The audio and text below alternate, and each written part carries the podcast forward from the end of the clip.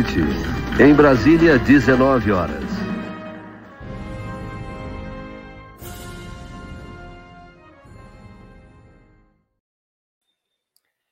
E aí, tudo bem? Boa noite, como vão? De São Paulo, eu sou Rodrigo ADM do Splash and Go de BH, o Houston, que não está em Austin, não está em Houston, não está no Texas. Nosso moderador, que vocês sabem, tem aí licença para matar e conversa com vocês full time no nosso parquinho. Tudo bem? Vocês me ouvem bem? Houston, você me ouve bem? Tá tudo certo por aqui? Porque eu acho que você me ouve, mas não sei. Vamos lá, vamos conversar sobre esse grande prêmio dos Estados Unidos, sobre essa semana, que foi uma semana para lá de movimentada na Fórmula 1, foi uma semana movimentada aqui no canal desde a segunda. Eu tive lá no espaço da OCA para a exposição do Grande Prêmio do Brasil, dos 50 anos do Grande Prêmio no Brasil, porque não chama mais Grande Prêmio do Brasil, né? Chama Grande Prêmio de São Paulo. Fiz um vídeo que foi ao ar às 18 horas da terça, se eu não me engano. Tinha bastante notícia, tinha bastante coisa para ver lá, fiz a matéria para vocês. Nessa semana teve episódio, teve pequenas grandes histórias e teve então o Grande Prêmio dos Estados Unidos e tivemos aí resumão de quinta, resumão de sexta. E aí não tivemos pós-classificação ontem, aliás, tivemos pós-classificação ontem, não tivemos pós-corrida hoje, porque o pós-corrida é agora. O pós-corrida é a live. Então, para começo de conversa, vamos às nossas prioridades. Deixa o like que é de graça, não custa nada, isso ajuda muito o canal, é muito importante para a gente conseguir disseminar aí a live internet adentro. Então, por favor, vocês todos, dedo no botão, deixa o like, eu já vou conferir aqui, inclusive, quantos likes vocês já deixaram, para a gente poder seguir com os nossos trabalhos aqui. Vamos lá, 267 pessoas online e 149 likes. Então, por favor, deixem os likes, beleza? Nessa semana também, como eu já postei fotos e contei para vocês, estão saindo amanhã para a estrada, ou para o avião, ou para o navio, ou para o pombo correio, as primeiras 100 camisetas do Splash and Go, um lote de 267 que vocês adquiriram e eu comprei seis para mim. Essa é uma delas, inclusive. É, gostei bastante, super confortáveis, não transpira, etc. Gostei bastante, acho que vocês vão se divertir, vocês vão gostar. E amanhã sai as primeiras 100. Nós já vamos emitir as, emitir as novas etiquetas, já vamos enviar tudo, possivelmente até sexta-feira. Todas já estão na estrada para chegar para vocês aí em tempo para curtir novembro já de uniforme do Splash and Go. Quem for no Grande Prêmio do Brasil e mandar foto de lá com a camiseta do canal sabe que vai ganhar repuxo aqui e ficar fixo nos stories, beleza? E mais um último recado. Eu estou conversando com alguns patrocinadores do canal para fazer uma super promoção para os assinantes. Então, se você quiser concorrer ao que eu estou armando aí, que vai ser uma coisa meio conversando com um, um, equipes que amamos especial de fim de ano, vale a pena ser assinante. Então, você clica no botão aderir ou seja membro aqui embaixo, por R$ 7,99 você ajuda muito o canal a seguir aí com o seu projeto. Essa virou minha profissão. Eu não fiz um anúncio oficial, de, oficial disso, mas eu já venho falando, né? Essa virou minha profissão, então eu sou agora um profissional que vive de fazer conteúdo de Fórmula 1 para vocês. Nunca imaginei que eu ia dizer, hoje eu vivo de Fórmula 1. Olha que legal. Adeus, mundo corporativo. Espero não ver vocês nunca mais. Mas para isso eu dependo de vocês. Então, deixa o like, é de graça. E se você quiser assinar o canal, final de ano, e como sempre tem promoções aqui, além de você poder ver os vídeos em Premiere, você tem prioridade do Houston, filtrando aí os comentários de vocês para os assinantes. Os superchats são muito importantes para a gente seguir com o projeto, porque assim, sem superchat, talvez, não sei se ano que vem a gente vai fazer fazendo live 24 domingos, são 40% dos domingos do ano tomados aí para fazer live às 7 horas da noite. Então, é muito importante contar com esse trabalho de vocês, porque no fim nós estamos aqui, eu e o Houston, trabalhando, ok? Então vamos lá. Vamos falar de muita coisa desse final de semana, vamos falar da corrida lá em Austin, que é a décima edição do Grande Prêmio dos Estados Unidos em Austin. A Fórmula 1 já tentou mil vezes dar certo nos Estados Unidos e parece que é a primeira vez, aliás, antes da Liberty, né? Porque a Fórmula 1 pousou nos Estados Unidos em Austin em 2012 e a, a Liberty nem pensava em comprar ainda. Talvez tenha sido, inclusive, a mordida aí da mosquinha que deu neles a vontade de comprar a Fórmula 1, né? A gente não sabe, não sabemos aí o processo decisório dos caras, mas a verdade é que a Fórmula 1 começou lá no Circuito das Américas, então em Austin, em 2012. A primeira corrida lá foi vencida pelo Hamilton e nem na corrida de McLaren. E aí, só recordando, né, a Fórmula 1 já passou por Dallas, já passou por Las Vegas, já passou por Phoenix, já passou por Detroit, teve duas passagens solitárias em Sebring e Riverside. Sebring fica na Flórida, Riverside fica na Califórnia, e teve um tradicional grande prêmio em Watkins Glen, nos Estados Unidos, né, também, é, e ali mais perto de Nova York.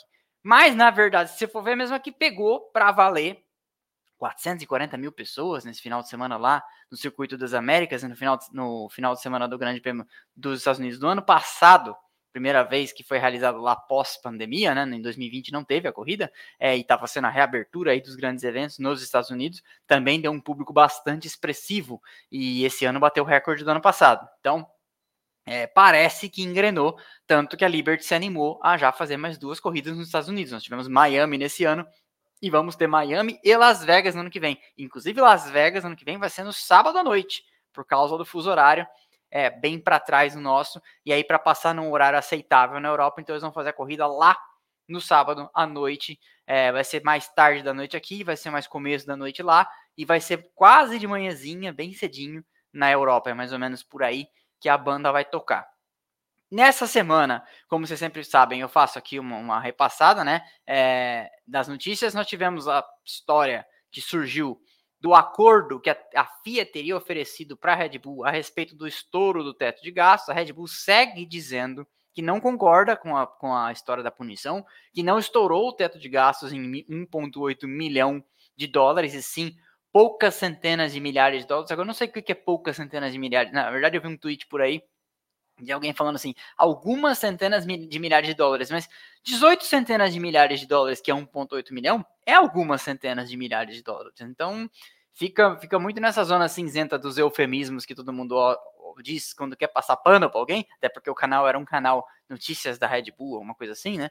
Que é, fica meio, meio parcial de contar a história. Mas, de qualquer forma, a conversa é que a FIA teria oferecido, então, um acordo de que eles chamam de plea bargain né, no direito anglo-saxão, que é você concorda que é culpado e a gente morre o assunto por aqui, você paga uma pena menor e a gente encerra o assunto. Se a gente for pro pau, se a gente for pro julgamento, pode ser pior para você. Mas, se sua defesa for muito boa, de repente você pode sair limpo. Agora, cada um sabe do que fez, né? Então não sei como é que é a história. É, a gente deve ter alguma definição disso nos próximos dias. É, parece que o combinado, inclusive, em razão do próximo assunto, que é a morte do Dietrich Mateschitz, o dono da Red Bull, controlador do grupo, é que o assunto vai ser postergado alguns dias para não ficar aí essa coisa chata por cima, de um assunto por cima do outro, né, o falecimento do dono da empresa, etc.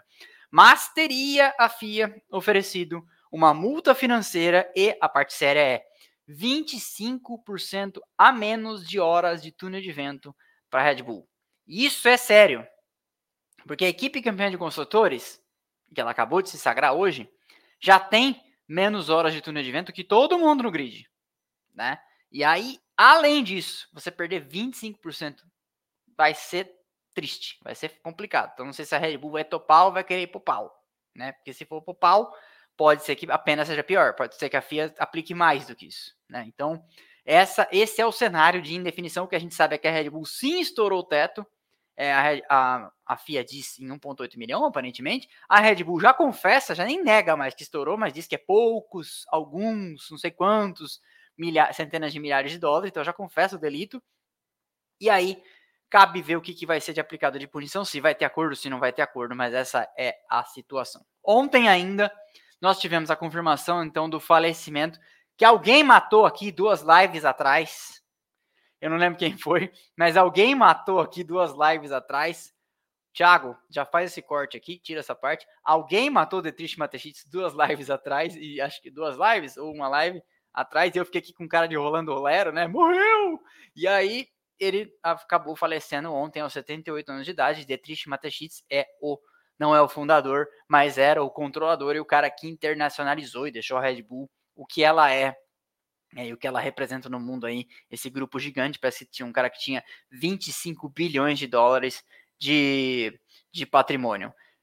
É, ele era um entusiasta de automobilismo e é ele que levou a Red Bull, eu acho inclusive como estratégia de negócio muito acertada, ele levou a Red Bull para o automobilismo e transformou a Red Bull no que é hoje, porque talvez se ele não tivesse levado ela para o automobilismo, a gente nunca tivesse ouvido falar da Red Bull. Talvez a gente tivesse colocado, é, ele tivesse, se ele tivesse patrocinado só futebol na Áustria, alguma coisa assim, já tivesse sido muito bom para as vendas dele, talvez nem tanto, mas a gente nunca tivesse ouvido. Mas é que ele gosta de corridas. Ele é um cara, ele era um cara entusiasmado por corridas. E aí perdeu a vida, faleceu ontem por razão de uma doença terminal. Não há ainda muitos detalhes, também não fui olhar, estava preocupado aqui com a corrida, o fuso horário apertado, etc. Mas eu estou pensando para o domingo depois do Grande Prêmio do México, entre o Grande Prêmio do México e o Grande Prêmio do Brasil, tem um domingo. Né? O Grande Prêmio do Brasil é dia 7 de novembro. E, o, e tem um, um, um domingo antes que é vago. Eu estava pensando em fazer é, ó, nosso amigo Giuseppe Cadura. Estamos apenas com 50% dos likes, hein? Deixa os likes aí, ó. Estão 540 assistindo, que é um bom número para o começo de live. 290 likes. Deixa os likes, deixa os likes que a gente chega em mil, chega em 1500. Faz tempo que a gente não chega a 1.500. Faz umas quatro lives que a gente não chega a 1.500. Então, senta o dedo. Hammer time aí para a gente chegar nas 1.500 pessoas online. Então, eu estava pensando em, em, trocar a ordem. Eu ia falar de outra equipe. Numa equipe que amamos especial. É, a gente pode falar da Red Bull. O que, que vocês acham? Deixa os comentários aqui. Vocês querem a outra equipe, que eu não vou comentar qual que é, que aí eu faço outra vez, ou a Red Bull? Vocês querem a Red Bull? comentem Red Bull. Vocês querem outra equipe, comentem outra equipe. O Grande Prêmio do Brasil é dia 13. Sim, o Grande Prêmio do Brasil é dia 13 de novembro, mas tem um, tem um domingo vazio entre a semana que vem, que é o Grande Prêmio do México, e o Grande Prêmio do Brasil. E aí eu faria esse vídeo sobre a Red Bull ou a outra equipe. Vocês votem aí. Tô olhando aqui, ó. Tá dando muita Red Bull, hein? É que eu não falei qualquer outra equipe, né? Mas ó, o Evandro escreveu outra equipe. Delton, Red Bull, Red Bull. Rodrigo caiu no Giuseppe. Não, Rodrigo não caiu, Giuseppe. Rodrigo tá fazendo de propósito. Fez, fiz até piada. É que o Giuseppe é assinante do canal. Então, eu leio Giuseppe Cadura. Até que aplicando, aplicando no o sotaque caprichado. Mas aí, tá pre prevalecendo a Red Bull, né? Então a gente faz da Red Bull. No, ah, eu vou continuar olhando aqui de canto aqui. O Houston também vai dar um, um Instituto Data Olhômetro aqui, a gente vai saber mais ou menos quem, quem vai ser, tá? Mas vamos lá então. A outra grande notícia é. Ah, e só uma coisa, né? Como continuar comentando. A, a, o passamento, o falecimento de Trish Matechitz pode ter repercussões de longo prazo no futuro da Red Bull na Fórmula 1. Por quê? Porque o Matechitz estava, e eu não estou dizendo que ela vai sair, pode ter inclusive repercussões de longo prazo na permanência da Red Bull na Fórmula 1. É, por quê? Porque o Matajites estava na direção de dar um fade out na participação da Red Bull no automobilismo. Ele que já tinha 78 anos e quando a Fórmula 1 é, foi, quando a Red Bull entrou na Fórmula 1, ele tinha 48, né? Foi 30 e poucos anos atrás. Quase 30 anos atrás, ele tinha nesses 42, era um cara bem mais jovem, né? Então, é, o que que acontece? Ele estava pensando passar, é, tem alguém aprontando aí, Wilson? No... Nossa. Beleza. Sim, tô te escutando. Então tá bom. É... O Matechitz é um cara que, que levou a Red Bull para Fórmula 1 e ele estava, com, por causa da doença e por causa da idade, né? 78 anos não é o mesmo gás de 48 anos, pensando em tirar o pé. Foi ele que costurou a história da Red Bull com a Porsche. E aí, quando chegou na, na, na mão do Horner do Newey e do Marco, os três caras que tocam a equipe, né? O Horner meio que administra a equipe como um todo, team principal, etc. O Marco é o cara que toma conta do programa de pilotos e corneta todo mundo. E o Newey que faz o carro.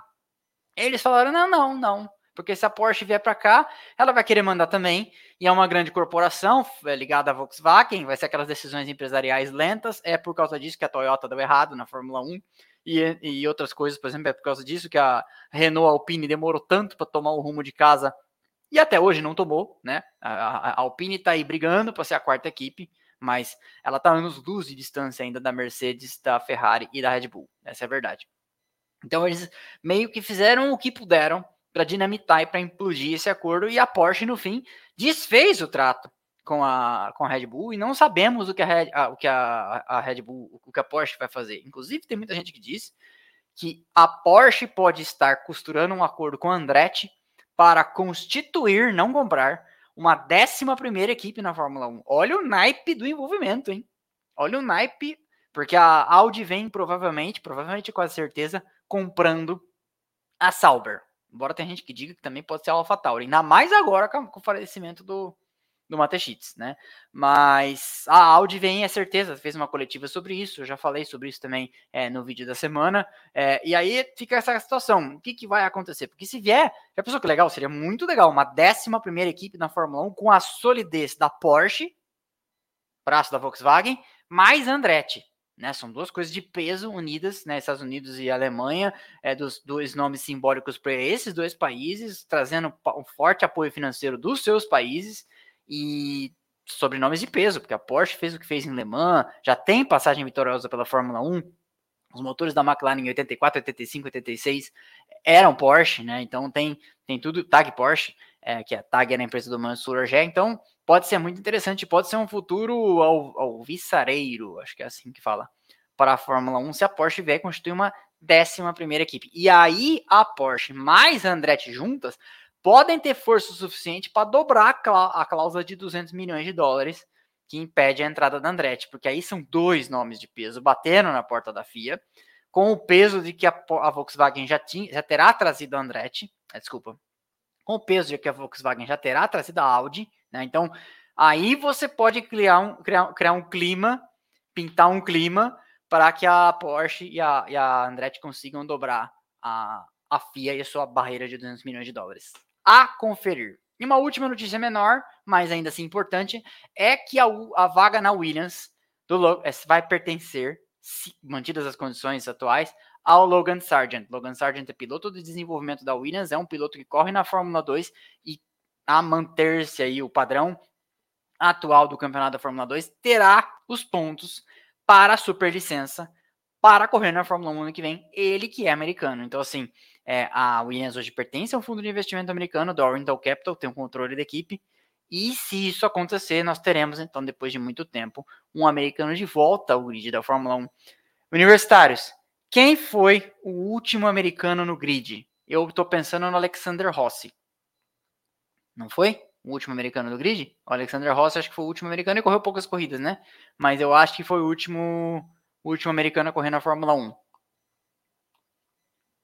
Em caráter permanente, eu acho que foi o Scott Speed, mas em, em, período menor, eu acho que foi o Alexander Rossi, correu algumas corridas, tá?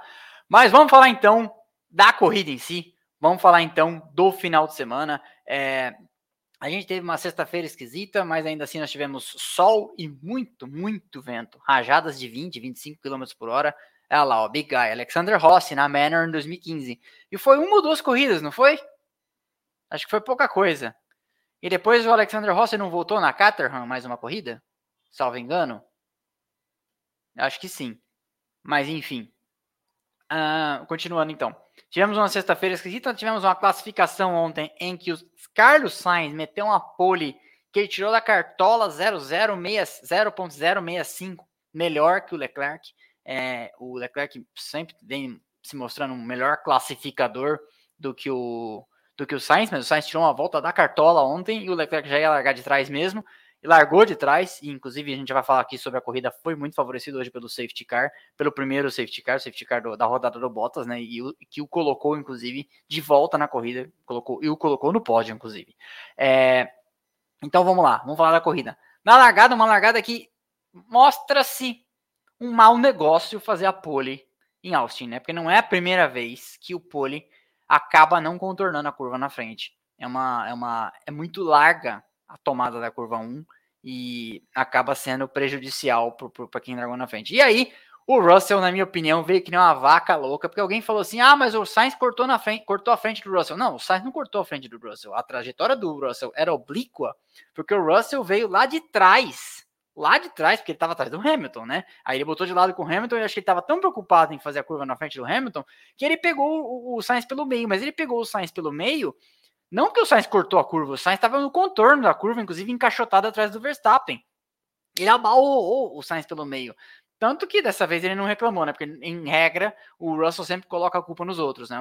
Isso é um caráter, isso, na minha opinião, uma falha no caráter dele, que é um cara que que se habilita cada vez mais para suceder o Hamilton na Mercedes, para ser a referência da Mercedes, mas esse tipo de coisa não dá, né? Mas enfim, tomou a punição aí, tomou a punição de 5 segundos.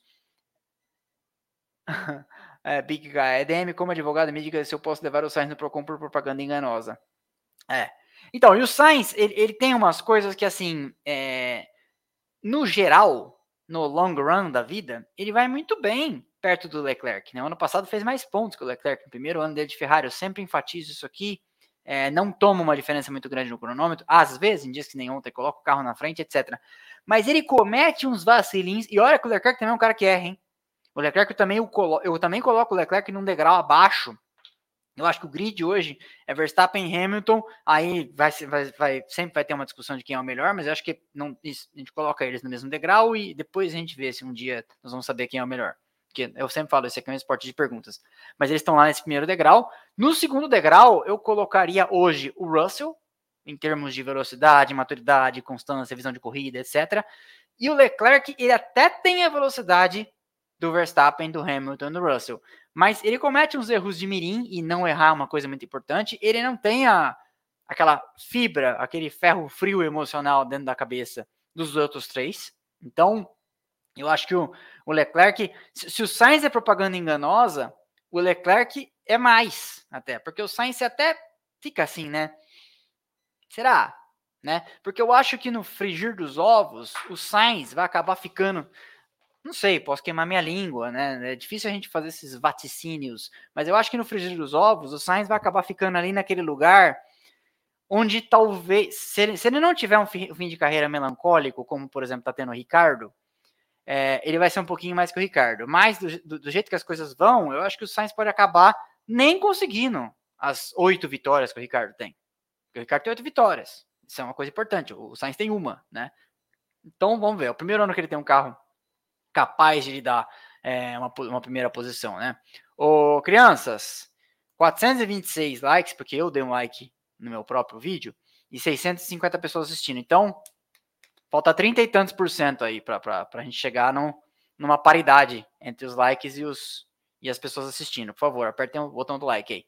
Continuando. Então nós tivemos esse incidente aí na largada, o Wilson já botou a foto para vocês.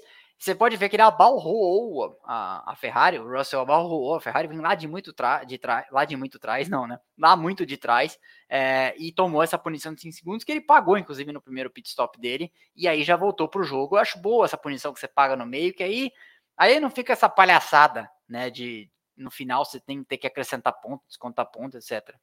E o Sainz roda e abandona de cara. Que eu acho que a pancada ali causou dano fatal ao seu carro, né? E o Russell toma então os 5 segundos de punição.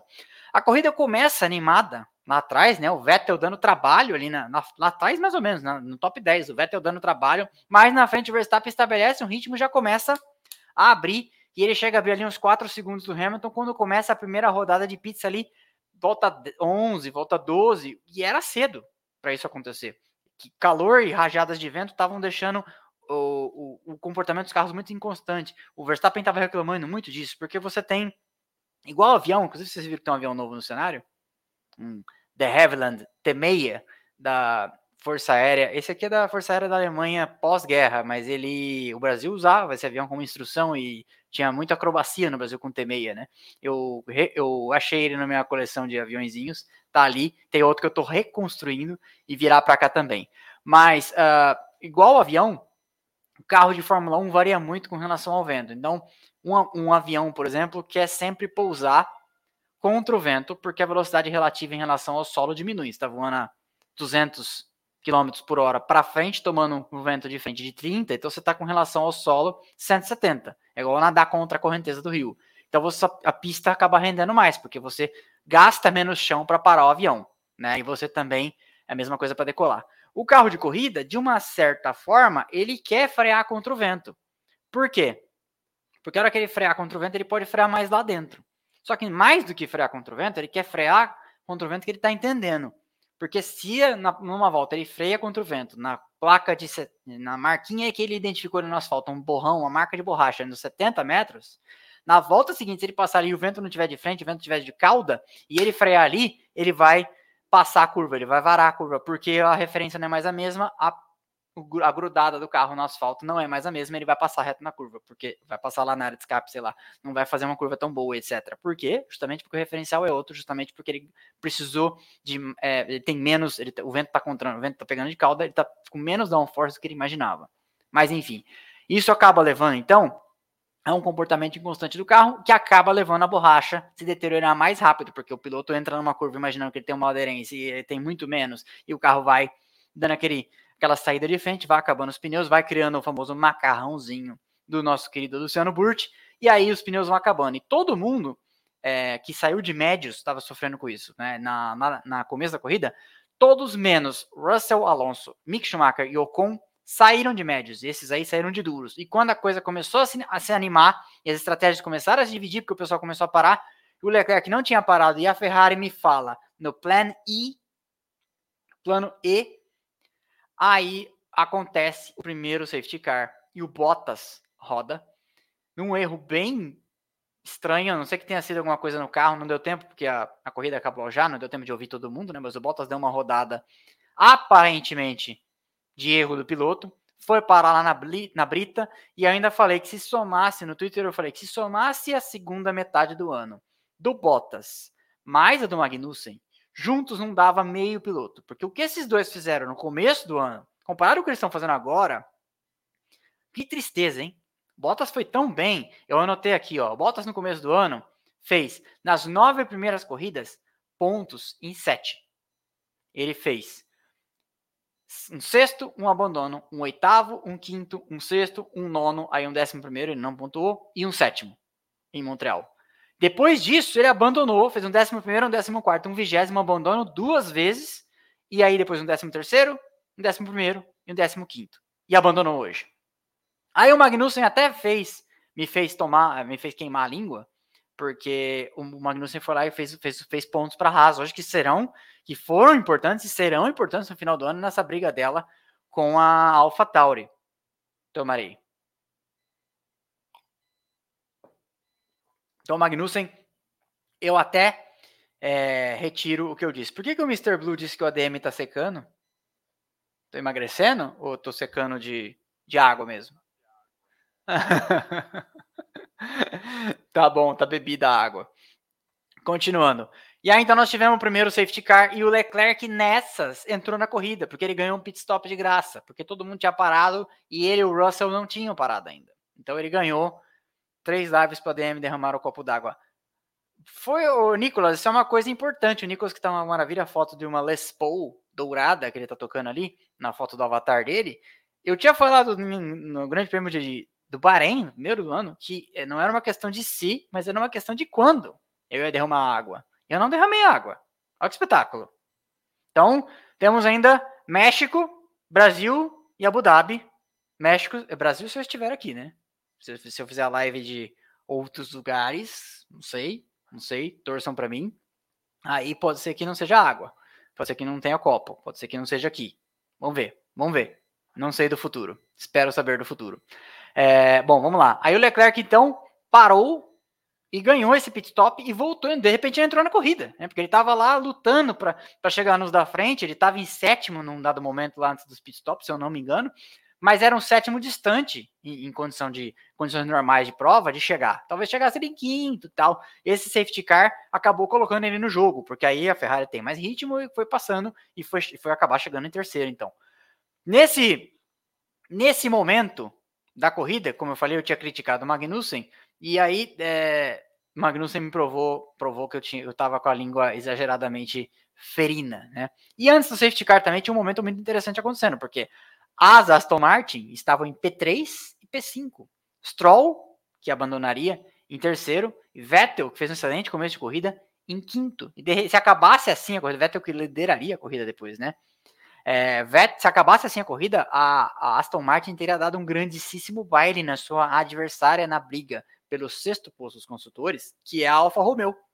Acabou dando, mas a, a Aston Martin enfiou a corrida do, do Vettel, não vou falar isso, enfiou a corrida do Vettel no lixo hoje, né? Jogou no lixo a corrida dele com aquele problema na, no pit stop. Mas de qualquer forma, como eu falei, essa alegria deles não duraria muito, porque na, depois da relargada, é, acho que um, na mesma volta da relargada, o Stroll na minha opinião, culpado, mudou de direção de última hora, quando o Alonso já tinha se comprometido com a, com a trajetória.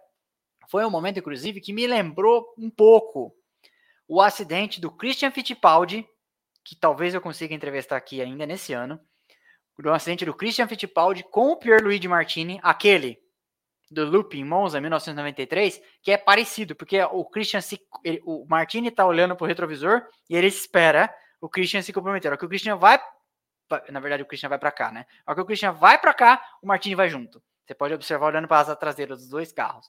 E aí dá aquele acidente tenebroso. E eu acho que o Stroll, de uma certa forma, também mudou de, de direção meio tarde. O Alonso já tinha, já tinha escolhido por onde ia. E aí ele aconteceu o que aconteceu, né? O Alonso chegou a ficar airborne ali. Eu até postei umas imagens do, do carro levantando voo, andou para frente, andou nas rodas de trás ali, andou que uns bons 150 metros sempre naquela velocidade, né? E não levantou voo por pouco. Depois a gente teve um momento interessante, porque aí você tinha uma, as estratégias diferentes e de repente estava o Vettel na frente, de repente o Hamilton faz uma parada e vai para duro. Deixa eu pegar aqui os, os, os, as estratégias, quer ver? Eu anotei no aplicativo da Fórmula 1 e printei a tela. Quer ver? Mas foi um momento interessante porque aí o Hamilton vem para os dois últimos jogos de duros. E vindo nos dois últimos jogos de duros, o Verstappen é, entra no último trecho de macios. Então você tinha o Hamilton com uma vantagem razoável, porque a Red Bull cometeu aquele erro que custou, é, que na verdade foi um erro da Red Bull que nos deu, vamos dizer assim, foi o que deu emoção para a corrida, né? Porque se, se não tivesse sido daquela forma, a, a, não teria havido disputa pela vitória. Essa é a verdade. E aí o, o Hamilton vem para o final de duros e o Verstappen vem para o final de macios. Então você tinha uma alternância e tem o Hamilton tinha track position e tendo track position, o que que acontecia? Ele ele volta atrás do Leclerc. E o Leclerc tinha pneus da mesma idade do dele. Então, o Verstappen teve que remar hoje para conseguir essa vitória. É, evidentemente tinha mais carro. Foi buscar o Leclerc, passou, foi buscar o Hamilton, passou. Foi uma briga interessante. É, eu achei em algum momento ali que talvez o Verstappen não conseguisse chegar, porque o Hamilton, em dados momentos, ele dados momentos, não, em dado momento, ele conseguiu devolver algumas melhores, algumas voltas que o, que o Verstappen fez melhor do que ele, ele conseguiu devolver algumas, então vendeu mais ou menos caro dentro do que tinha para vender. O Hamilton, apesar de ter um carro que obviamente não é, não é o melhor. Mas ó, no último no último stint, os dois tinham pneus de mesma idade, mas a Mercedes veio com um duro para 22 voltas e a Red Bull veio com um médio para 21 voltas. O que mostra, inclusive, como o carro da Red Bull é mais equilibrado. Por quê? Porque a Mercedes provavelmente não teria conseguido fazer 22 voltas com o pneu médio.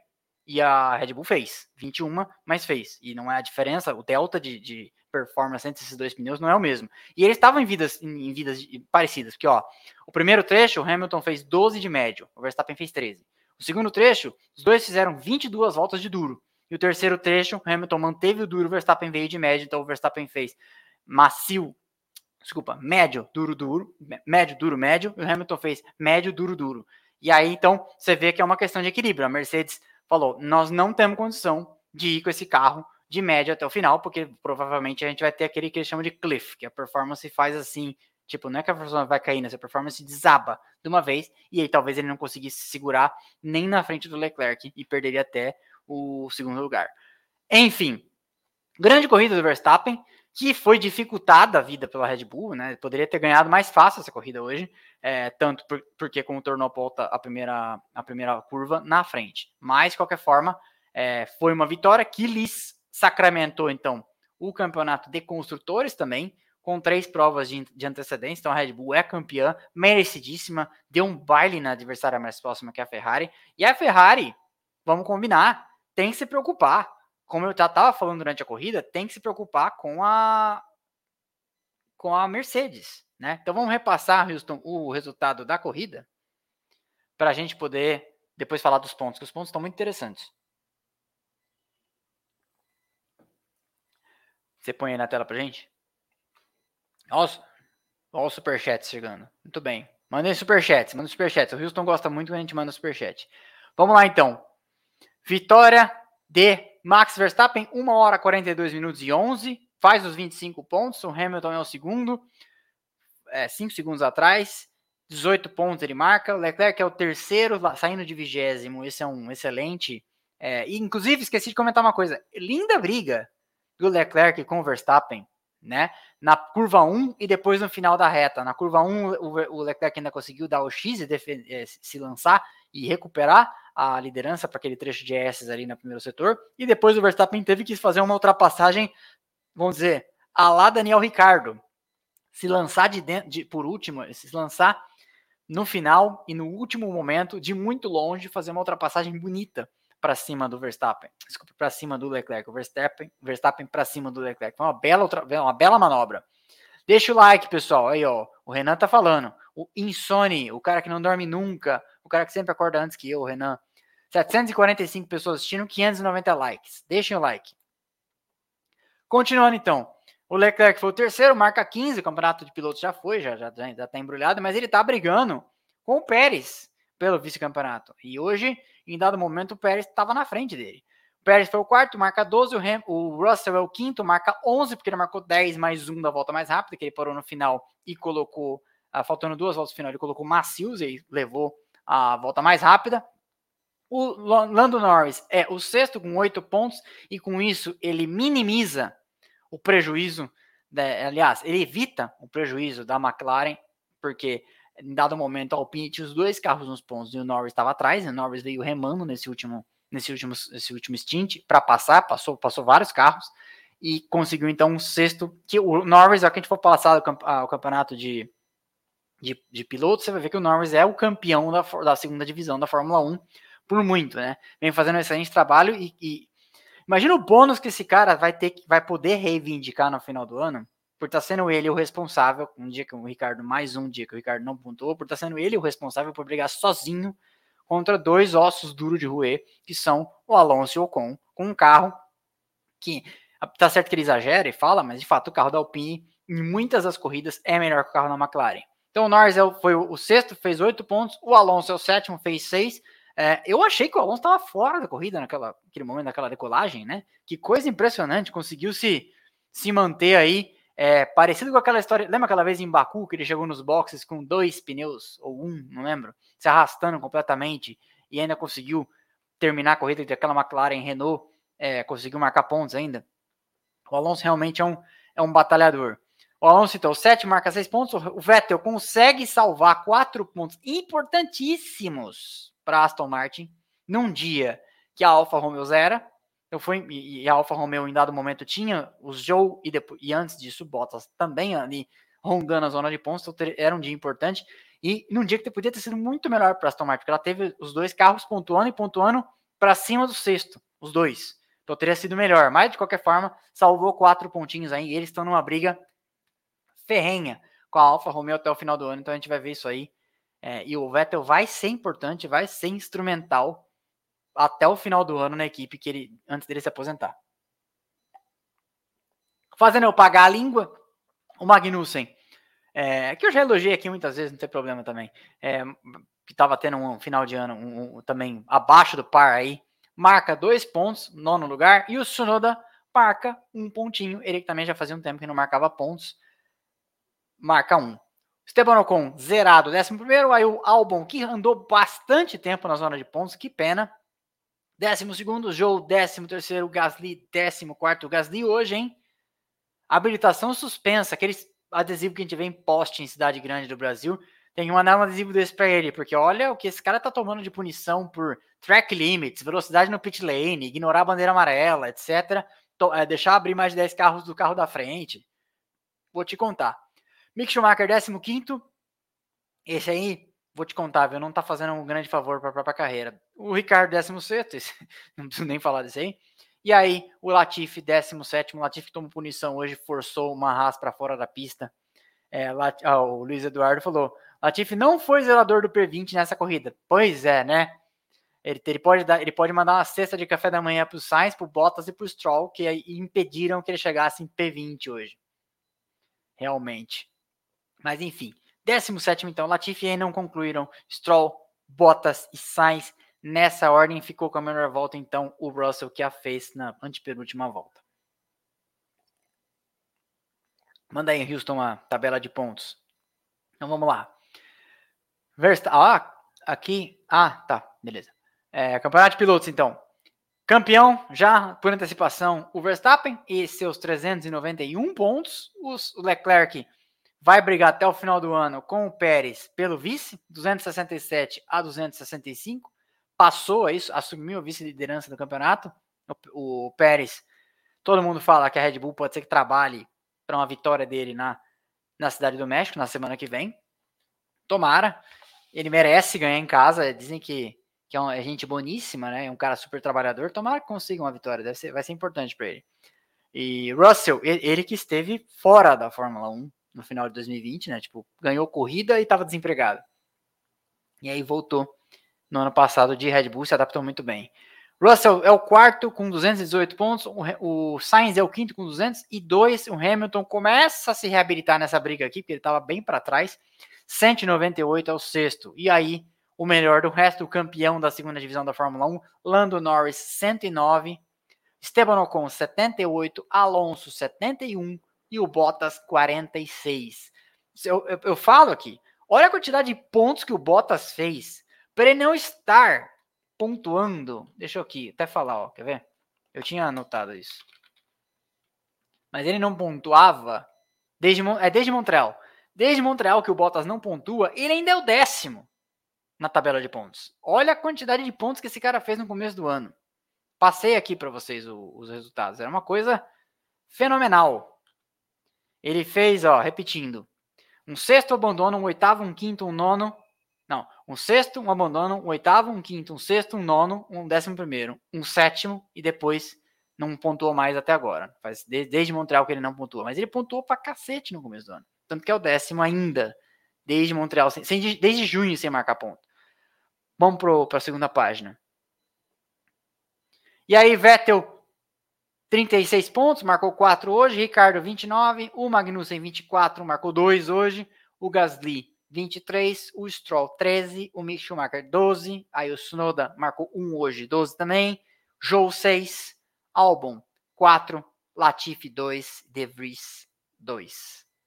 E esses são os pontos dos pilotos. Red Bull, campeã de construtores, fechou, liquidou a fatura hoje matematicamente num dia muito importante para eles, né? um dia com um significado para eles, porque o Matachitz perdeu a vida ontem, como se, se alguém chegou agora, o fundador, fundador não, desculpa, o dono da Red Bull, controlador do grupo Red Bull, não é o fundador, é, faleceu ontem na, na Áustria, eu acho que ele estava, e vai ser o tema, então, a, a depender da votação popular aqui que a gente está de olho, próxima equipes que amamos no final de semana entre o Campeonato do México e o Campeonato do Brasil.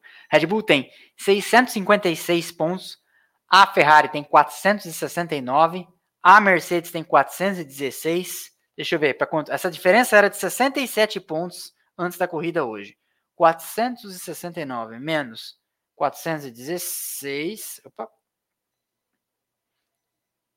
dá 53. Era 67. Deu uma encurtada na diferença, hein? Ainda está longe, né? Faltam três corridas para acabar o ano. Mas é alcançável.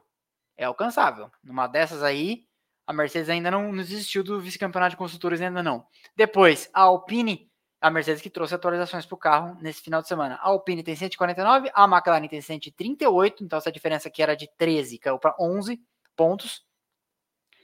A Alfa Romeo, nessas, essas, então, as brigas estão para ver quem é o segundo, para ver quem é o quarto, para ver quem é o sexto, para ver quem é o oitavo. Né? Então, Ferrari e Mercedes para ver quem é o segundo, Alpine e McLaren apertada 139 a 140, a 100, 149 a 138, 11 pontos para ver quem é o quarto, para ver quem é o sexto.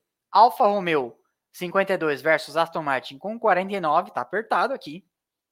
E para ver quem é o oitavo, Haas 36 contra a AlphaTauri 35 e a Williams tadinha dela em último e deve ser a última mesmo, não sei que um hecatombe aconteça, daquelas de quebrar a banca na, na, na aposta lá na Sportsbet, é a última com oito pontinhos. Vamos de perguntas, Houston? Ah, e o Tim Cook, né, demonstrando aí uma, uma animação para essa bandeirada, né? Meu Deus do céu. Enfim, é, vamos lá. Eu vi uma pergunta aqui do, do Cadura exibir. Admilson, enquanto o Houston pega as outras aí. Admilson, 11 equipes ficaria apertado no grid? Olha, 11 equipes ficaria apertado no grid? Não. Ô, Cadura, explica aí por que, que você quer esse, o, o seu raciocínio com o Renan.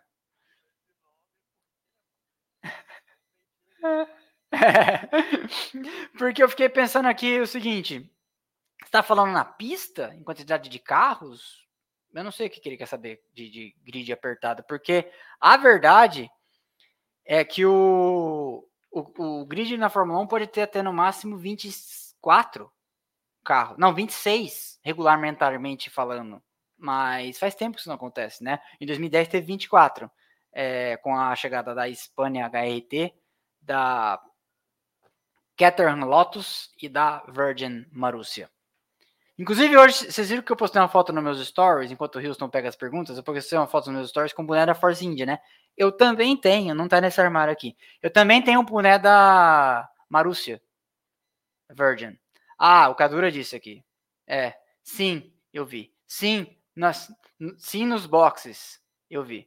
É, eu acho que não, eu acho que não. Acho que não, porque a maior parte dos boxes, a maior parte dos autódromos sobra box. É, mesmo Interlagos, a FIA poderia se apertar ali e usar, em vez de três garagens, usar duas, porque tu tem o safety car, tem as balanças e tem outras coisas lá da Pirelli e tal. Acho que isso é, é remanejável. Acho que não tá. Ninguém pensa na Fórmula 1 para sempre e constrói os autódromos pensando em 10 equipes, não. A Fórmula 1 já teve mais, né? Acho que não. Manda então a próxima aí, Houston.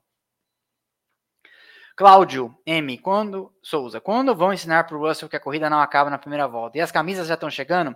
As camisas estão saindo. Elas estarão chegando em alguns dias. Amanhã saem as primeiras 98. A minha casa tá um negócio de durex, sacola, caixa, etiqueta e adesivos do Splash Go. Eu não trouxe nenhum para cá. Estou mandando de brinde para vocês um adesivinho do Splash Go para todo mundo que comprou a camiseta. Ficou bem bonitinho, ó, pizzazinha assim. Beleza? Estão saindo, não estão chegando. Estarão chegando nos próximos dias. Renato Henrique, Red Bull. Só com a equipe ou vai contar a história como patrocinadora da Sauber? Eu vou contar um pouquinho da história da empresa. Eu sempre falo, né? Ah, é impossível saber a história dessa equipe sem contar um pouquinho da história do seu fundador. Embora, nesse caso, o Matechitz nem tenha sido piloto, né? Acho. Não sei, não pesquisei a vida dele a fundo ainda. Não escrevi o roteiro. Mas vou contar a história da equipe, né? Não vou ficar porque não é patrocinadores que amamos, é equipes que amamos.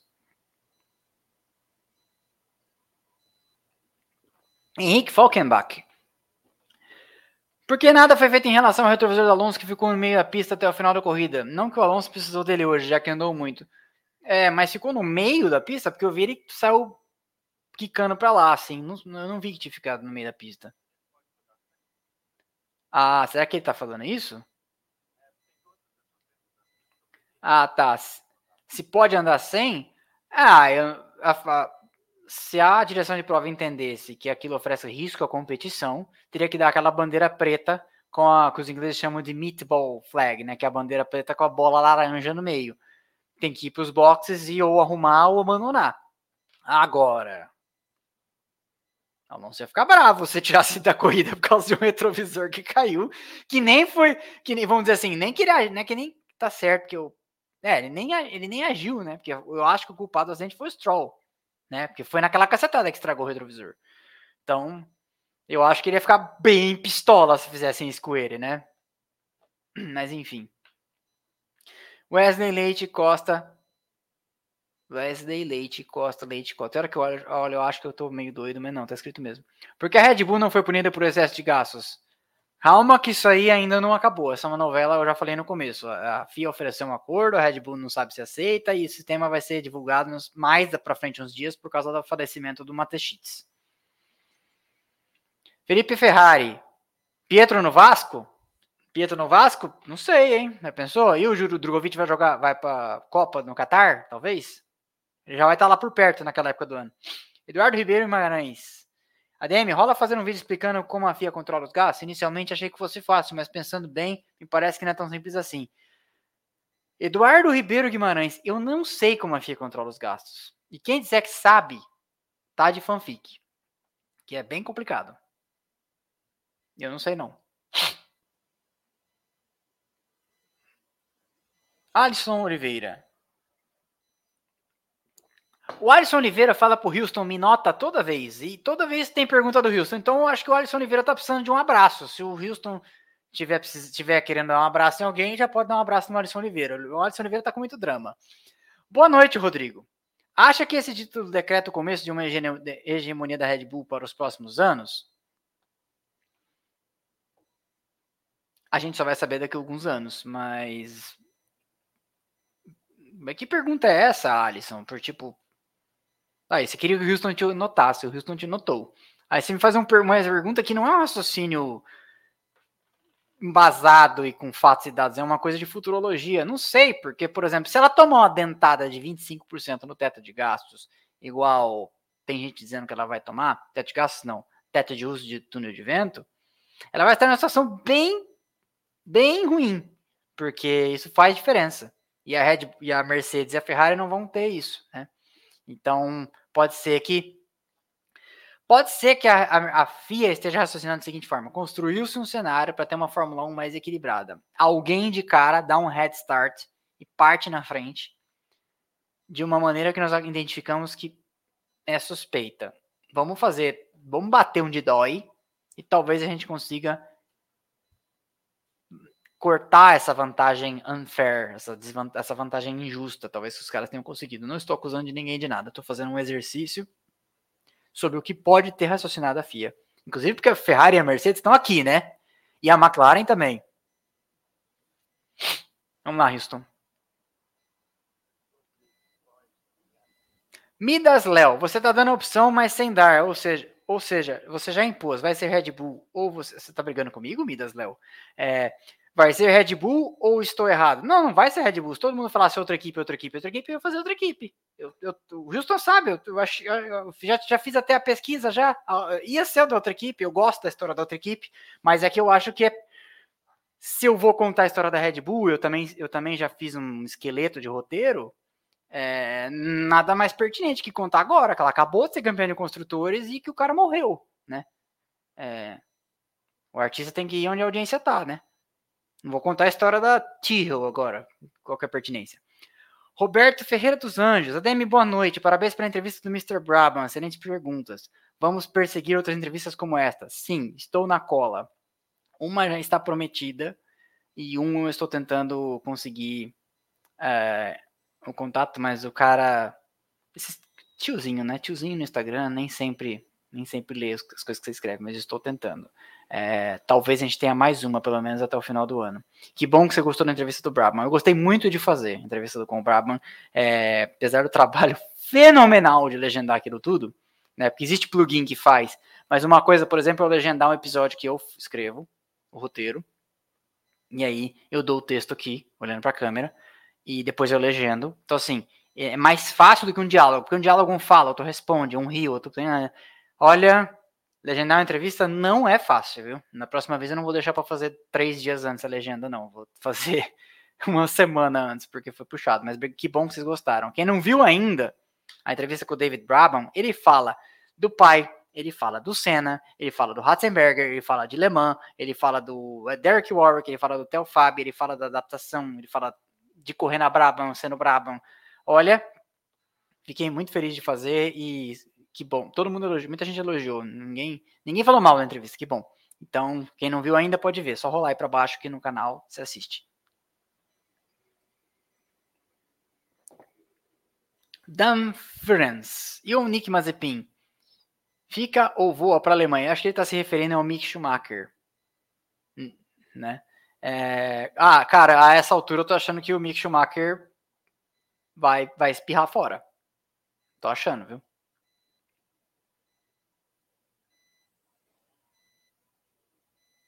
Sainz falou que não queria ser igual ao Barrichello e realmente não é. Tem que melhorar muito para chegar no nível do Barrichello. É, a, a, a, uma carreira está sendo escrita ainda, né? A outra já acabou. Vamos ver como é que vai acabar. A Amon, ou Amon. Qual foi a melhor dupla de piloto? Qual a melhor dupla de pilotos do grid atual? Cara, isso é uma boa pergunta.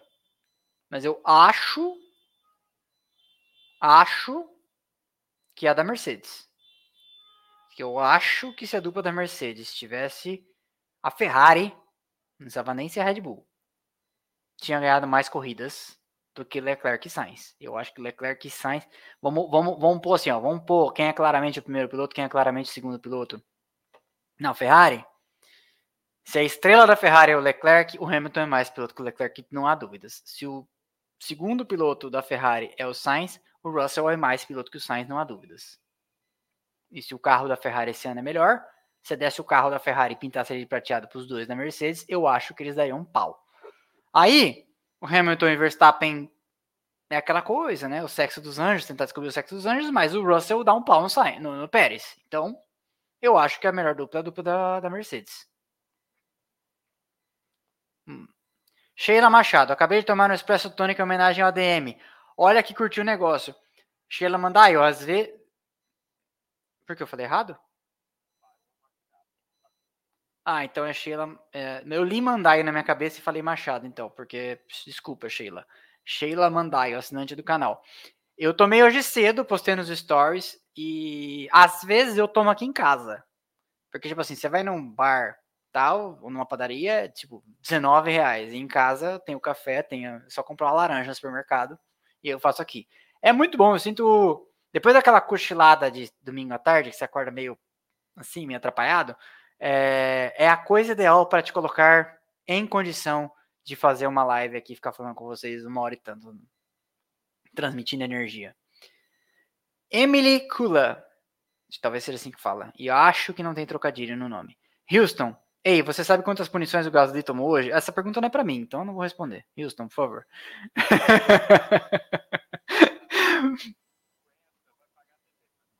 50 vai apagar até terça-feira, disse Houston no, no meu ouvido aqui.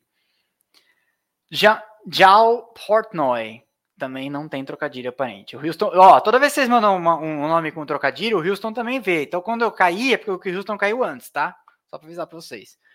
Boa noite, ADM Houston.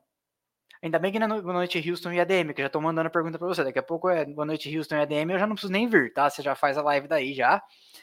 Dada a gravidade do acidente do, causado pelo Stroll, será que ele irá ser penalizado com perda de pontos de superlicença? Ah, como ficou o lance na corrida? Eu honestamente não vi. Tava, chegou a ficar sob investigação foi considerado racing incident?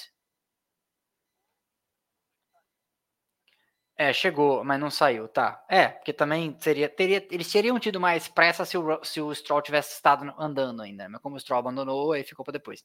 Vamos ver o que vai acontecer. Foi foi mais plástico do que do que porque assim, não teve intenção. Eles estavam no meio da reta. Eu tenho certeza que o Stroll não fez aquilo de sacanagem. Foi reckless, foi imprudente, foi foi foi imprudente, acho que esse é o termo, mas não foi dolo, não foi ele não foi um arrombado fazendo isso, entendeu? É, não sei se vai dar ponto, não sei se a direção de prova pune só por ser imprudente ou se era quando ela vê maldade. Porque, por exemplo, o que o Latifi fez hoje com uma Haas, acho que foi o Mick Schumacher, no final da reta, que ele foi lá em Idaho, né? Não foi nem no Texas, a curva que ele fez, e jogou o cara lá fora. Aquilo foi tipo, mano, por que, que você fez uma coisa dessas, né? E no do Stroll foi é, que era velocidade, né? Tá muito rápido, aí não tem como nada acontecer a 300 por hora no meio da reta. Mas vamos ver. Se a gente souber aqui, a gente fala. É, por enquanto, não sabemos, ok? Carlos Eduardo de Moraes. Será que na próxima temporada Max e Red Bull terão um adversário que fará mais frente na disputa pelos títulos de construtores? Carlos Eduardo, é o que a gente espera, né? Porque é, eu vejo até pela audiência das lives, estava dando mais gente no começo do ano, porque o campeonato estava mais animado. Eu lembro em Melbourne, o, o Verstappen abandonou, o Leclerc ganhou, etc. Então tava na primeira aqui do ano, que foi uma baita corrida, deu 2 mil pessoas. Né? Então, é, de fato, cai um pouco o interesse, apesar de boas corridas, que, por exemplo, hoje a corrida foi boa, apesar do campeonato estar decidido, né? É, cai o interesse das pessoas. Então, eu, eu, primeiro de tudo, porque gosto de Fórmula 1, torço para que o campeonato ano que vem tenha uma oposição competente contra a Red Bull, e por, quando eu falo isso, meio que eu estou torcendo para a Mercedes fazer um bom carro, porque a Ferrari é a Ferrari, né? Então, o legal, acho que o campeonato perfeito seria as três com um carro muito bom, a Ferrari um pouquinho menor que as duas, porque aí o resto a Ferrari dava conta de equilibrar na incompetência, sabe assim? Acho que é, acho que seria por aí. Manda aí. Sheila Mandaio. O que achou das defendidas do Pérez no Leclerc? O Pérez é o ministro da defesa, né? Do México, né? É, ele, ele, ele não, não dá para chamar o Pérez de um piloto sujo, né? Mas ele joga duro. Inclusive, ele deu um, na, no começo da corrida, ele deu umas. Em que foi? Foi uma Aston Martin, né? Que ele deu umas ombradas na, ali nos, nos S's do começo da corrida, mas acho que foi. Mas, o, mas eu, eu não acho o, o Pérez um, um piloto sujo, não. Fernando Repli Neto.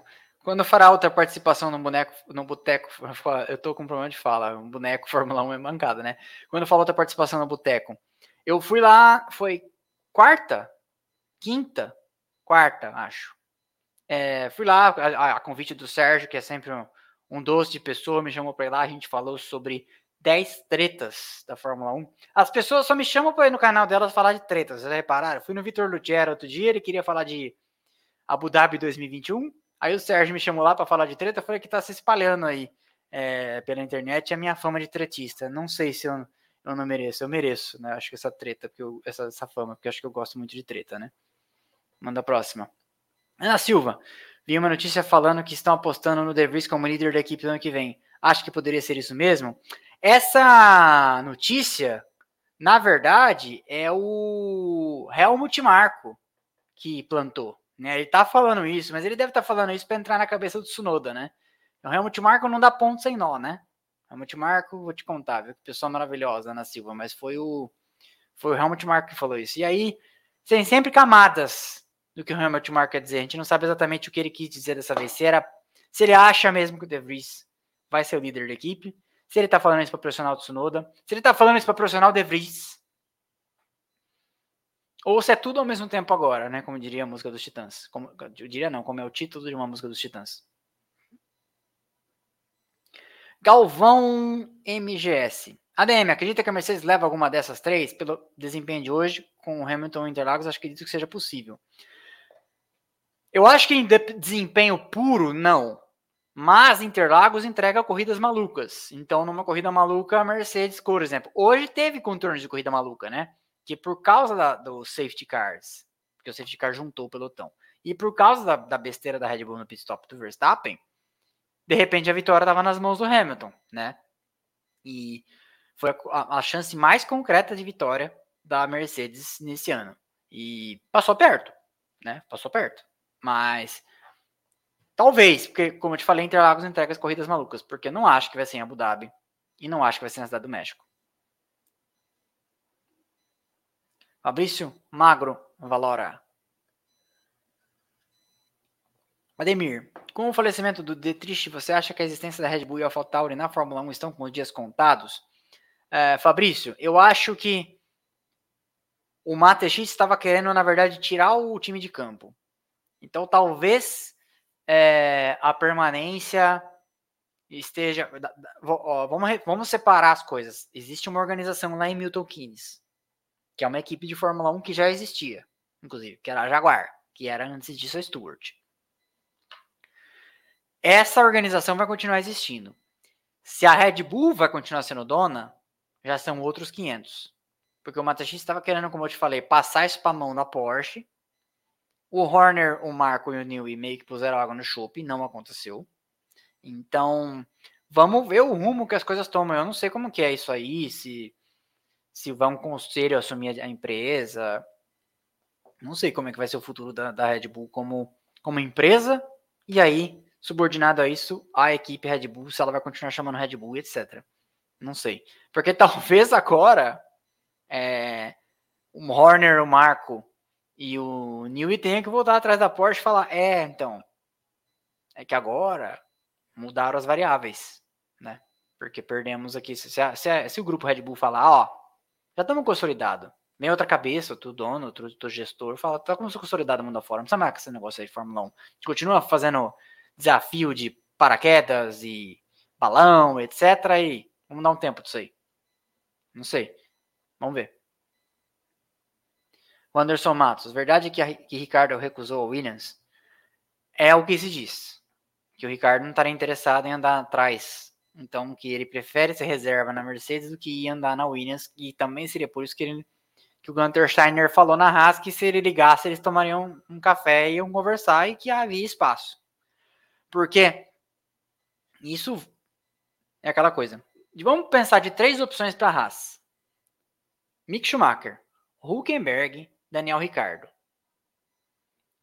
Experiência e saber andar, saber conduzir as coisas, o Ricardo tem. Eu acho ele infinitamente melhor que o Huckenberg. O Ricardo um dia ruim é melhor que o Huckenberg, na minha opinião. E eu acho que se ele der um reboot na cabeça dele, for cuidar da vida em outro ambiente, etc., ele volta a ser o piloto que ele foi. O Ricardo não desaprendeu a andar. O que acontece é que o Ricardo foi trabalhar numa. Porque assim, o Ricardo continua rendendo bem quando saiu da Red Bull.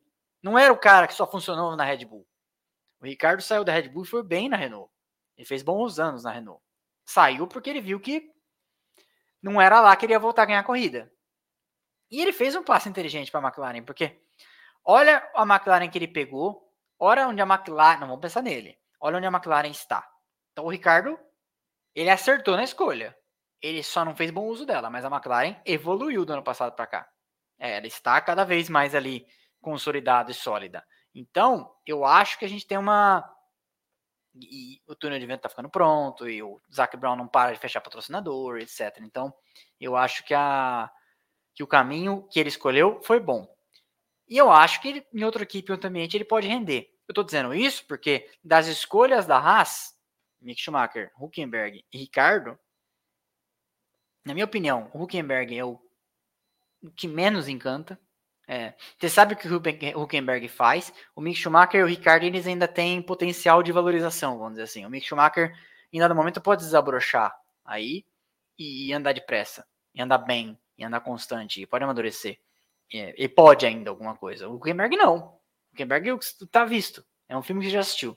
E o Ricardo pode também voltar a andar. E o Ricardo, nos seus melhores dias, é um senhor piloto né? O que o Norris fez hoje na corrida, o Ricardo fazia também, nos seus melhores dias. Então, tô dizendo isso porque, sim, ele recusou, e aí ele também não quer correr na Haas, então ele prefere ser reserva na... Olha lá, ó. Lance Stroll recebe uma punição de três posições no grid da próxima corrida. Respondida a pergunta. Acabou de pipocar aqui, ó, no canto.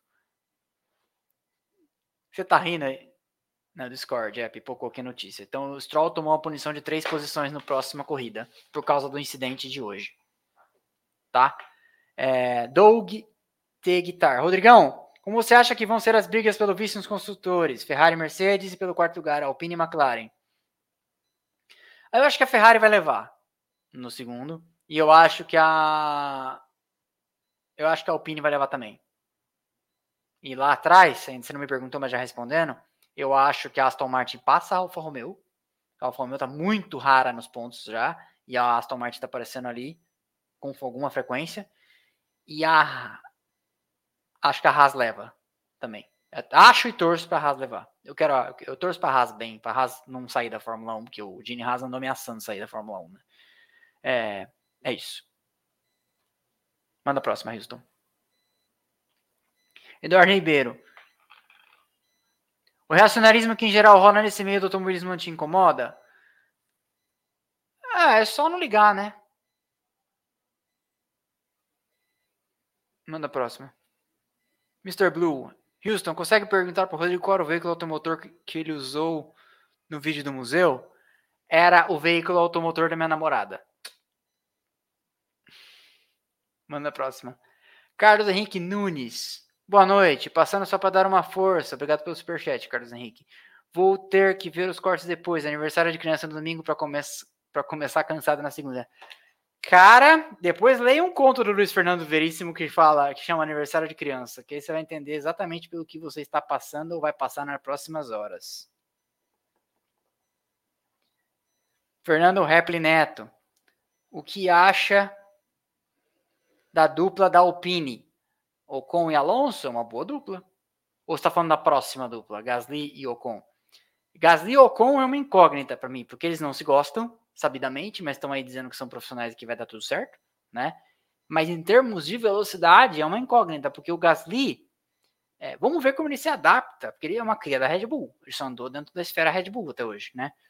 Ou ele de repente desabrocha de vez e vai se credenciar ser um cara que para andar lá na frente é, e ser disputado depois na sucessão para as próximas equipes, ou o Ocon mostra que ele é de fato o cara que ganhou o campeonato em cima do Verstappen na Fórmula 3. Eu acho que a menor hipótese é que eles se deem bem como o Alonso e o Ocon se dão bem, ou como o Sainz e o Leclerc se dão. Eu não acho que vai dar. Eu acho não tem muita chance. Mas também não é tipo assim, não é mínima chance. Só acho que as outras duas têm mais chance. Manda a próxima, Houston. Marcelo Farias, Celo Rick, Celo Rick, sei lá, deve ser uma empresa. Alonso provou que a Alpine tem carro resistente, voou e chegou em sétimo. Ele seria um carro. Um, um, ele seria o carro perfeito para o Mickey. O que acha? A Alpine ou o Alonso? Não entendi bem. Deve ser a Alpine. Não sei, porque o Mick Schumacher. Você daria uma Alpine para o Mick Schumacher? O Mick Schumacher fez por merecer? O Mick Schumacher teve o ano da vida dele nesse ano para se credenciar como piloto. Porque não é que ele recebeu o Verstappen para ser companheiro, ou o Hamilton, ou o Leclerc, ou o Russell, ou o Jim Clark. Ele recebeu o Magnussen, que é bom, que é veloz, que é experiente, mas que não é nenhum gênio. É bom, excelente piloto. Tava fazendo muito bem lá no, no INSA e etc. Mas não é o cara que faz chover, né? E aí que ele fez? Ele foi completamente ofuscado. Porque é fácil, é, por exemplo, ó, vamos comparar as trajetórias.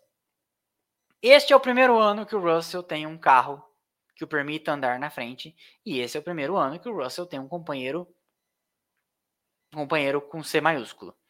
Porque os anos anteriores, o companheiro do Russell foi o Robert Kubica, que já foi um grande piloto, mas não é mais, por razões que eu não preciso explicar, e o Latifi. Compara então o que os dois estão fazendo das suas oportunidades. E eu não estou falando que o Mick Schumacher tem que fazer a temporada que o Russell está fazendo, obviamente, porque ele não tem o equipamento que o Russell está fazendo. Mas ninguém vai terminar esse ano falando, é, o Russell. Hum. Não. O Russell está na frente do Hamilton nos pontos. Teve um começo de ano muito melhor que o Hamilton, inclusive. O Hamilton está alcançando agora. O Hamilton demorou ali umas seis corridas para pegar o o ritmo, aí sim, aí ele mandou uma sequência lá de cinco corridas no pódio, se não me engano, na, todas na frente do Russell, etc. Mas você não vai falar que a temporada do Russell foi uma temporada é, mas a do Mick Schumacher você vai. Na verdade, você não vai fazer nem é, vai falar que temporada merda, né? Então, eu acho que essa é a situação. Você daria uma opine, retomando a sua pergunta, pro Mick Schumacher? Não. Você tem que dar uma opine pro Gasly.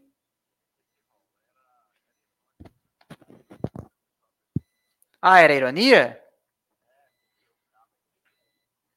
Ah, porque o carro é indestrutível. É que eu não vi, né, querido? Eu não vi o contexto. É, é, não, eu até sou bom de ironia, né? inclusive muitas vezes não entendem as minhas, mas tá, entendi. A Alpine provou que o carro resistente. Ah, que você fala resistente, eu achei que era de não quebrar, constante, de não destruir os pneus. Tá, tá, tá bom. Responde, tá, ok, pode ser, pode ser. Uma puta digressão aqui longa, explicando, fundamentando, não sei o que, à toa. Ai, obrigado, Gabriel Pires. Independente, a análise foi fera.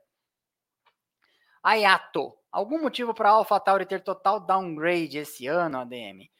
A AlphaTauri, o ano passado foi a mesma coisa em dado momento, tinha o quarto, quinto, terceiro melhor carro em ritmo de velocidade de prova e de classificação. Só que ela tinha uma imensa dificuldade em fazer isso se, se traduzir em pontos e, e, e, estratégia, e errava, e escolher a hora errada de parar, uma bagunça. Nesse ano que ela não tem nem esse puta carro, e continua cometendo os mesmos erros de sempre, e, né, e eu acho que o Gasly deu uma mega brochada quando a, quando a Red Bull assinou com o Pérez no meio do ano ali em Mônaco. Quando a, foi, foi logo depois, né, de Mônaco. Quando a Red Bull assinou com o Pérez, eu acho que o Gasly deu uma puta brochada. E o Gasly só voltou a andar bem agora, porque ele sabe que ele vai correr na Alpine. Tipo assim, agora ele já tá ufa. Tira, sai zica. sabe? Então eu acho que a, a, muito da zica da AlphaTauri passa porque o Tsunoda é um cara que não é um, não é um Kobayashi. Lembra do Kobayashi? Kobayashi era foda. Melhor piloto japonês que apareceu na Fórmula 1. Não era um Kobayashi. E tá lá porque é um protegido da Honda. A Red Bull precisa manter essa relação com a Honda. E, mas também não é um grosso, não é o Latifi. Meteu, meteu um décimo lugar hoje, marcou um ponto, que é importante nessa briga delas, deles com a, com a Haas, né? Vai fazer diferença. E, mas eu acho que é isso. Eu acho que o problema da, da AlphaTauri é esse. Ela, ela é uma organização pequena, ela depende de, de, de apoio técnico de, e de gente que sobra da Red Bull, que fica com ela. Então tem tudo isso. E mais do que tudo, a, Red, a, a AlphaTauri ela é feita para isso aí. Já pararam para pensar nisso? A AlphaTauri é feita para isso. Ela não é feita para. Você nunca vai ver a AlphaTauri, tirando é, quando ela era Toro Rosso, que o Vettel ganhou uma corrida, e lembremos, a equipe B ganhou uma corrida antes da equipe A, porque o Vettel ganhou em 2008, a primeira vitória da Red Bull foi em 2009, né? É, também com o Vettel? Ou foi com o Weber? Quem ganhou? Quem ganhou a primeira corrida da Red Bull? Contem aqui nos comentários, eu não lembro mais. Foi 2009. Uh, mas enfim, é, essa é a verdade. Então a AlphaTauri ela faz o que se espera dela. Ela amadurece os pilotos da Red Bull, ela ajuda é, a atrapalhar as outras. Então, assim, ela é sempre um carro na frente de uma Ferrari, é sempre um carro na frente de uma Mercedes, mesmo que seja para tomar uma volta. Então, o papel dela é esse, é, ela é, ela é uma equipe satélite. É isso aí que funciona, é assim que funciona. Manda a próxima. Se houver. Kleber Massoni, teremos para 2023 alguma mudança significativa nas regras da Fórmula 1? Nada comparado a esse ano, né? Porque esse ano foi um ano de uma das maiores mudanças do regulamento técnico da história, né? Acho que nada tão grave assim. Daniela Hotz, Vettel venceu a primeira com a Red Bull. Ok, então tá respondido. Igor Albuquerque, foi o Vettel. Igor Albuquerque na China. Ok, Igor Albuquerque, obrigado moça de sobrenome Hotz, que eu esqueci o nome. Daniela Hotz. Manda a próxima, Houston. Aldair Machado, acha que Aston Martin está ressuscitando ou vai continuar a ser medíocre? O projeto do Lawrence Stroll era dis disputar, não falou vencer, um campeonato no quinto ano da equipe. Nós estamos no final do segundo, né? Porque ele comprou ela, mas ele assumiu no começo do, ele comprou ela como Racing Point ainda, mas ela virou Aston Martin em 2021. Então nós estamos no final do segundo. Faltam três. O que significa que 23, 24, 25. Ele tem que disputar o campeonato de 2025.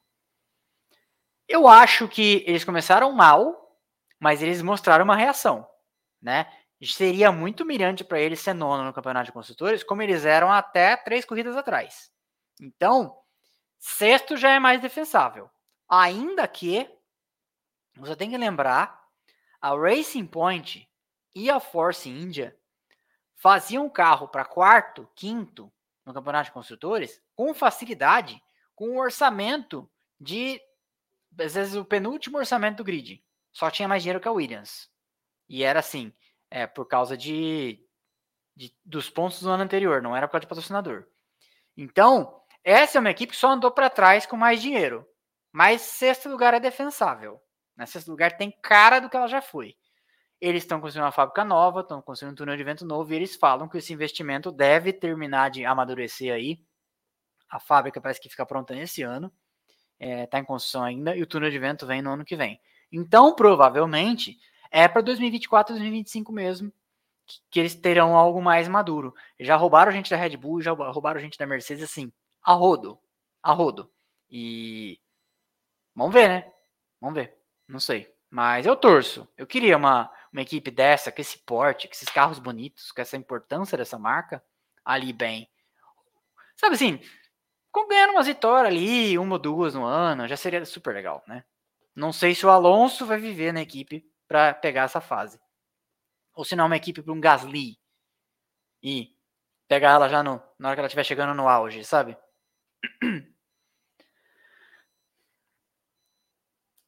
É, depois você. É, já vi que você marcou ali a pergunta. Abra o quadro Pacheco. Abre o quadro Pacheco e pergunta. Com a MoneyGram jogada os resultados do Mickey. Me caguei. Alguma chance do Pietro Alguma chance do Pietro ser guiar muito nos treinos livres que fará? Não. Pietro não é considerado a sério. Bruno Luiz Alves, é, eu tinha visto ali. Qual a chance real do Pietro na Haas? Qual a real chance do Pietro na Haas? Não tem chance na Haas. Ele vai fazer os treinos livres porque ele tem direito contratualmente a isso, porque ele deve levar algum patrocínio, etc. Mas ninguém fala do Pietro na Haas e ele já está encaminhando a carreira dele na é, European Le Mans Series, que vem fazendo boas corridas. E toda vez que eu falo isso, não é porque eu torço contra e não é porque eu estou desmerecendo o piloto, mas o fato é que existe uma janela de tempo. E essa janela de tempo vai começar a correr contra o Drogovic daqui a pouco também. Que é, vai chegar lá, não dá para ficar também em 3, 4 anos sendo piloto reserva. Né? Ó o Van Dorn, o Van Dorn já foi cuidar da vida. Né? E outros, o Pascal Verlaine foi cuidar da vida, o Buemi foi cuidar da vida, esses caras foram embora, vão indo, né? Não tem jeito, o Jean Henrique Verne foi cuidar da vida, e, e, é o caminho natural. Então, não é não é implicância nem nada, mas a verdade é que ninguém fala no, no, no Pietro Fittipaldi a sério. Enquanto aqui, no começo do ano, tava todo mundo se rasgando de falar, é, inclusive canal que supostamente é esse piloto que supostamente conhece alguém, não vou dar nomes, é, falou, não, porque vai ser o Pietro, porque me disseram, porque não sei o que, tal, tal, tal. E aí, quando foram falar, quando foram cravar ainda, falaram que ia ser o Huckenberg. E aí, você ouve depois o Gunter Steiner falar que desde o primeiro dia que a Rússia invadiu a Ucrânia, e que eles sabiam que ia cair o patrocínio da, Uralcali, ele, ele ligou pro, pro Magnussen e falou: Ó, você se desenrola aí com a Ganassi que você vai ter que vir para cá. Então, na verdade, ah, Rodrigo, mas tá falando depois que aconteceu. Então, mas é que eu nunca falei que ia acontecer. E aí, depois que aconteceu, a gente vê que nunca teve nem perto de acontecer. Nunca teve nem perto de acontecer. Porque, ah, mas o Gunter Steiner falou que o Pietro é a opção. Pietro é a opção. Lá, naquela época, porque existe um contrato em que ele é o piloto reserva. Então, se na véspera da corrida lá no México, o Pietro estiver lá, que também tem hora que o Giovinazzi é o reserva, na véspera da corrida do México, o Pietro estiver lá e alguém pegar Covid, e alguém tiver uma dor de barriga, alguma coisa assim, e não dá tempo de chegar, corre o Pietro. Mas é uma, uma circunstância, assim, excepcional. Porque lá no, no Sakir, em Abu Dhabi, por exemplo, era uma coisa assim, você tinha uma pandemia rolando, trazer alguém de outro país é complicado, tinha aqueles períodos de voo, quarentena, o cacete. Era mais fácil fazer valer. O Pietro, ele realmente não foi mal. Ele fez lá o papel dele. Não bateu, terminou a corrida nas duas vezes, joia. Mas real chance, não tem. Não vai, não vai ser. Torça até para ser, mas não vai ser. Reinaldo de Andrade Silva, ADM, a Band entrevistou o Enzo e, e, juntos deram a entender que ele poderá estar na Fórmula 1 em 2023. O Enzo? Fittipaldi? Na Fórmula 1 em 2023? Só se for como reserva de alguém. E aí, se for como reserva de alguém, jogaram espertamente falaram: ele estará na Fórmula 1 em 2023. É. Titular? Em que vaga? Não acho que vai ser. Me cobrem depois. Reinaldo, de novo. ADM, na sua opinião, quanto à incompatibilidade entre piloto e carro justifica. Quanto à, incompatibilidade... quanto à incompatibilidade entre piloto e carro justifica os problemas do Ricardo? É... O que o Ricardo sempre disse na McLaren é que ele tem que pensar para guiar esse carro. Que não é um carro que ele se sente à vontade a ponto de ser quase instintivo de guiar. Né? E que isso toma tempo. Porque ele fala, é, às vezes o carro age como eu esperava, e aí na próxima curva, na próxima volta, eu vou fazer da mesmo jeito e não é mais. E ele falou que não se entendeu com o carro até hoje nesse sentido. Não sei. Eu não sei nem se depois de tanto tempo isso já não vai entrando na mente da pessoa e ele nunca mais será o mesmo. Né? A gente não sabe. Então, o fato é que, você vê, não é que o Ricardo tá batendo igual o Mick Schumacher. Não é que o Ricardo virou o Mazepin é que ele simplesmente está sistematicamente tomando um pau de um piloto que esse sim está vestindo o carro, que é o Norris, né? Então é, é triste, é, é, um esporte de margens muito estreitas, né? Não estamos falando nem de 1%. Rafael Campos está fora da transmissão nacional. Não falo mal porque não assisto. Eu vejo pela Fórmula 1 TV. E tenho certeza que eles tentam fazer o melhor. Wanderson Mato. Rodrigo, você acha que tem alguma chance da Red Bull ajudar a Tcheco a vencer em casa no México? Sim, eu acho. Eu acho sim. Falei isso agora há pouco. Eu acho que a Red Bull vai trabalhar para isso. Charles Câmara e a nossa última pergunta, a não ser que vocês mandem assim uns superchats muito delícia para a gente responder. Rodrigo, não acha que alguém pode morrer com esses quadros atuais, com um cara em volta rápida e outro em volta lenta presente na pista? Uma hora vai dar ruim. É, mas isso já acontecia, né? É, eu acho até que esse ano tá mais. Esses anos têm estado mais organizados. As equipes, os caras ficam fora da, da linha. Mas me assusta. Me assusta como a diferença de velocidade, que mesmo o cara estando fora da linha, é um carro passando a 320 e outro andando a 60, né? Então, eu acho meio aflitivo. Mas eles são pilotos de Fórmula 1, né? Então, eles estão lá por causa disso. É isso. Obrigado, pessoal, a todos que vieram. Batemos aí 800 e poucos, uma boa parte da live. Estamos com 780 agora. Deixe um like mesmo se estiverem de saída, porque o like vai fica aqui no canal e fica marcado, né? E ajuda a live a seguir adiante. Esta live sai, sairá amanhã em cortes. Então, se você chegou tarde, pegou o final, e então, amanhã ela está em cortes por assuntos, né? Saem quatro às, na hora às 11 da manhã e quatro às 17 para vocês. Amanhã eu passo o dia despachando camiseta e editando o episódio de terça. Quarta-feira tem é, pequena, pequenas grandes histórias. E quinta já tem o um resumão. Sexta tem o um resumão. E aí, sábado, domingo, tem a corrida. Aliás, aliás, antes de vocês saírem, eu faço a live de domingo em cima da apuração ou eu faço a live de domingo na segunda? Eu tô pensando seriamente em fazer a live de domingo na segunda. Por quê? É, eu acho que fica prejudicada a audiência. É, vocês não vão poder estar aqui.